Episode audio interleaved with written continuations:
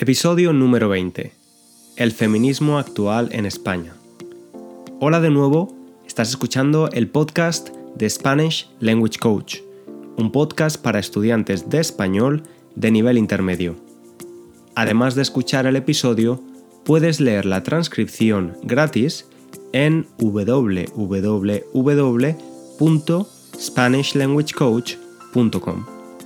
Te recomiendo escuchar el episodio un par de veces, con o sin ayuda de la transcripción.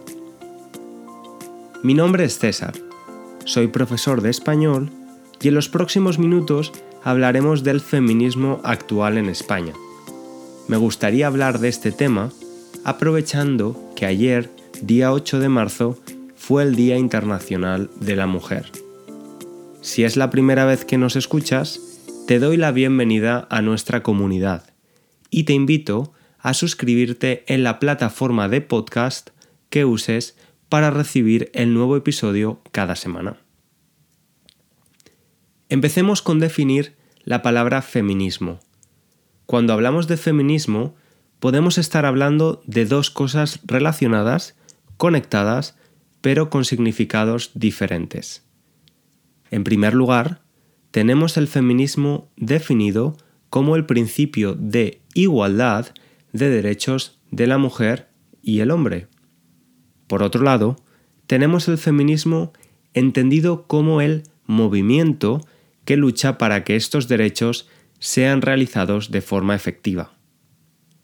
Es importante conocer lo que realmente significa la palabra feminismo. Aunque parezca increíble, muchos hablantes nativos de español piensan feminismo es la palabra opuesta, el antónimo, al machismo. El machismo es la actitud o manera de pensar de quien piensa que el hombre es por naturaleza superior a la mujer. Es decir, alguien machista es alguien que piensa que el hombre, el género masculino, es superior al femenino. En muchas ocasiones, personajes famosos españoles han sido preguntados si se consideraban feministas, y una respuesta frecuente ha sido, no soy machista ni feminista, quiero la igualdad. Esta respuesta implica que están a favor del feminismo, ya que, como hemos dicho, el feminismo busca la igualdad de derechos. Estas personas confunden el término feminismo con embrismo, Embrismo es la actitud o manera de pensar de quien piensa que la mujer es por naturaleza superior al hombre. Por tanto, machismo y embrismo sí son palabras antónimas u opuestas en su significado. Antes de hablar de la historia del feminismo actual en España, me gustaría hablar un poco de la historia del feminismo en general. De este modo, podremos entender mejor la situación actual en España y otros países similares. A lo largo de la historia, durante siglos, el hombre ha ocupado el lugar más importante en diferentes niveles, político, social y cultural. Mientras tanto, la mujer tenía relevancia en otros niveles menos públicos como la crianza y educación de los hijos y el cuidado de la casa, entre otros. Volvamos a los siglos XV y XVI. En este momento de la historia, si eras mujer, tus obligaciones eran cuidar de la casa y de tus hijos, criar a tus hijos. Sin embargo, no podías votar, no podías estudiar y tampoco tomar decisiones familiares. En muchos casos, ni siquiera podías elegir con quién casarte. Además, si una mujer trabajaba, el salario que recibía era para su marido. En el siglo XVIII aparece en Europa un movimiento filosófico y cultural, la Ilustración. Este movimiento cree en el progreso y la igualdad social y se empieza a cuestionar, entre otras cosas, el papel de la mujer en la sociedad. Este movimiento fue especialmente relevante en Francia, podemos considerarlo la primera ola del feminismo. Sin embargo, la Ilustración no tuvo muchos resultados positivos para las mujeres. De hecho, muchas de las mujeres que hablaban de estos derechos tuvieron que enfrentarse a la represión de los gobiernos. La segunda ola del feminismo aparece con el sufragio femenino. Los países anglosajones son los primeros en reclamar el derecho de las mujeres a votar, y poco a poco se va extendiendo por el resto de países. En España, este derecho llega en la Constitución de 1931, de la Segunda República Española.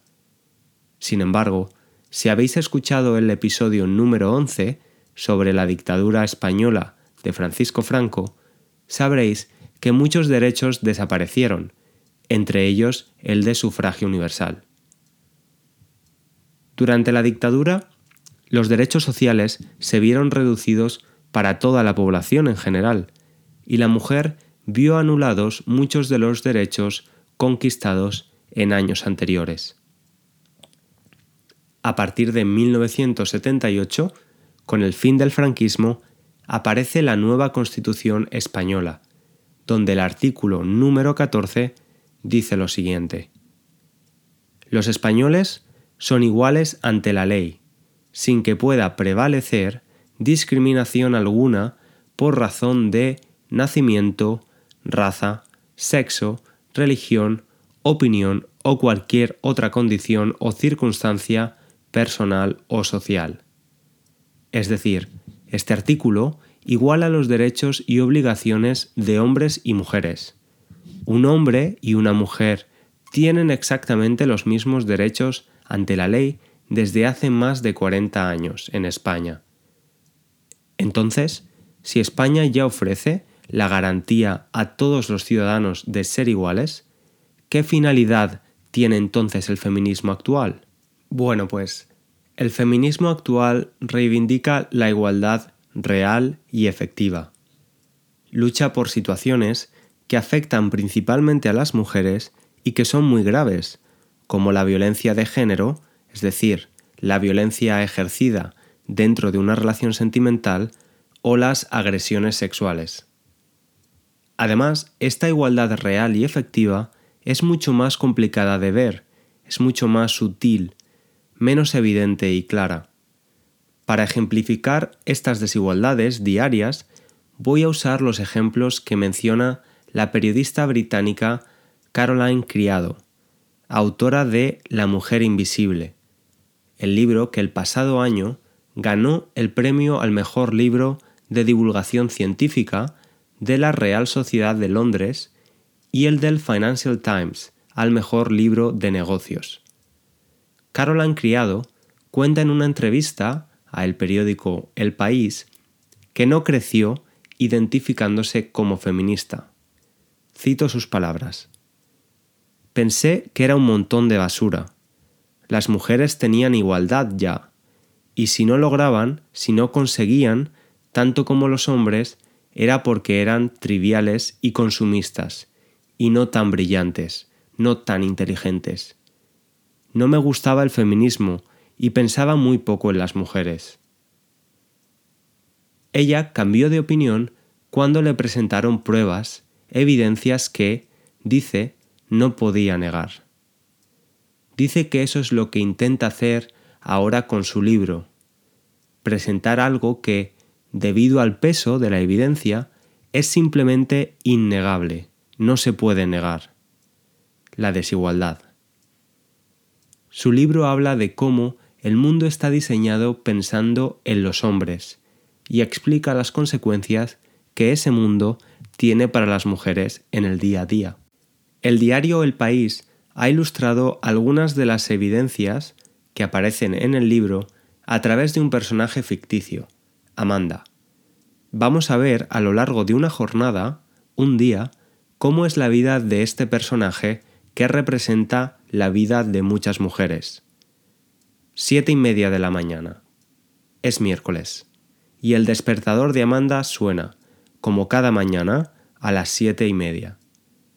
Por delante, a esta programadora informática le espera un largo día que ocupará en atender, en cuidar a sus hijos y trabajar antes de dejar preparada la casa para cuando llegue la cuidadora que atiende a su madre, Carmen, una octogenaria, es decir, una mujer de 80 años o más que vive con ellos.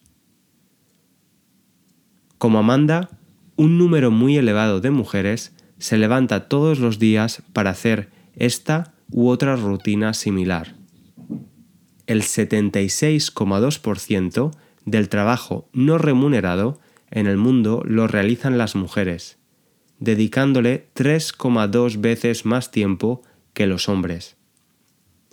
Un trabajo no remunerado es un trabajo que hacemos sin recibir un salario a cambio. Estas cifras, estos porcentajes, son de la Organización Internacional del Trabajo. 8 y media.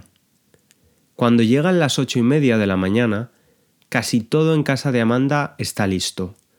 Los tuppers para el trabajo de ella y de Miguel, su pareja, un profesor universitario de 42 años y la comida de los niños. En menos de media hora, todos tendrán que salir de casa para ir al colegio, la guardería, la oficina y la universidad. La guardería es el lugar donde los niños muy pequeños van, antes de empezar la escuela. Para Miguel, la jornada partida acabará a las 8 de la tarde. La jornada partida es lo contrario a la continua, es decir, el día o jornada se parte durante dos o tres horas para comer. Para Amanda, que tiene una jornada reducida, lo hará a las 5 de la tarde. Las mujeres tienen menos número de horas disponibles para trabajar en el mercado de trabajo, algo que tiene repercusión sobre sus ingresos, el dinero que generan y sus condiciones laborales, según la OIT, la Organización Internacional del Trabajo. 10 de la mañana. A las 10 de la mañana, los hijos de Amanda se quedan en el colegio. Allí, Amanda se cruza con varias madres y algún padre que conoce. Y la conversación gira en torno al trabajo. Hablan sobre el trabajo. En la industria de Amanda, os recuerdo que es programadora informática, más del 40% de las mujeres dejan, es decir, abandonan, las empresas de tecnología al cabo de 10 años, frente al 17% de los hombres. Según un informe del Centro para la Innovación del Talento, las mujeres no se iban por motivos familiares o porque no les gustara el trabajo, sino por una actitud de descrédito hacia ellas por parte de los directivos y una sensación de estancamiento en la propia carrera profesional. Sentirse estancado es sentir que no podemos movernos. Podemos hablar de estancamiento personal o profesional, cuando, por ejemplo, no podemos promocionar dentro de nuestra empresa. Nos sentimos o estamos estancados. Dos y media de la tarde. Cuando llegan las dos y media, y aunque Amanda ya lleva más de dos horas en la oficina, todavía no se ha quitado la chaqueta. No lo hace casi nunca, ni en invierno ni en verano. Así, la imagen de oficinas llenas de mujeres pasando frío no es extraña.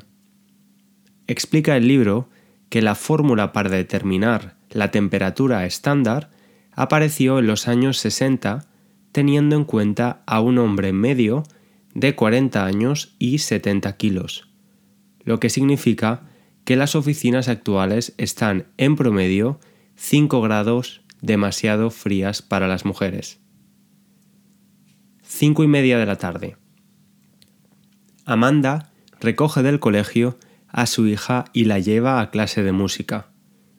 También los instrumentos, cómo se fabrican, tienen sesgo masculino. Se siguen diseñando los instrumentos musicales a la medida de la mano del hombre, escribe Criado en el libro, como si la talla única de hombre fuera una talla única para todos. Nueve y media de la noche. A las nueve y media todos han vuelto a casa. Recordad que es una familia española y todo se hace muy tarde. Mientras Amanda termina de cocinar, Miguel, su pareja, está dando la cena a los niños. En España, según un estudio publicado en 2018, entre las mujeres que conviven con un hombre y tienen trabajo remunerado, el 67% de las tareas de la casa recaen sobre ellas y sobre ellos el 29%. Como veis, a pesar de que las mujeres son iguales que los hombres, ante la ley, hay ciertas áreas de la vida rutinaria donde la igualdad real todavía no se ha conseguido. Hasta aquí el episodio de esta semana. Espero que haya sido útil y además hayáis podido aprender algo interesante sobre el movimiento feminista en España. Si os gusta el contenido del podcast, no olvidéis recomendarlo a otros estudiantes de español.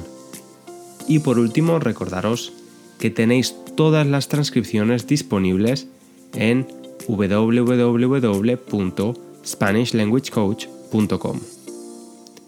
Un abrazo grande y hasta la semana que viene.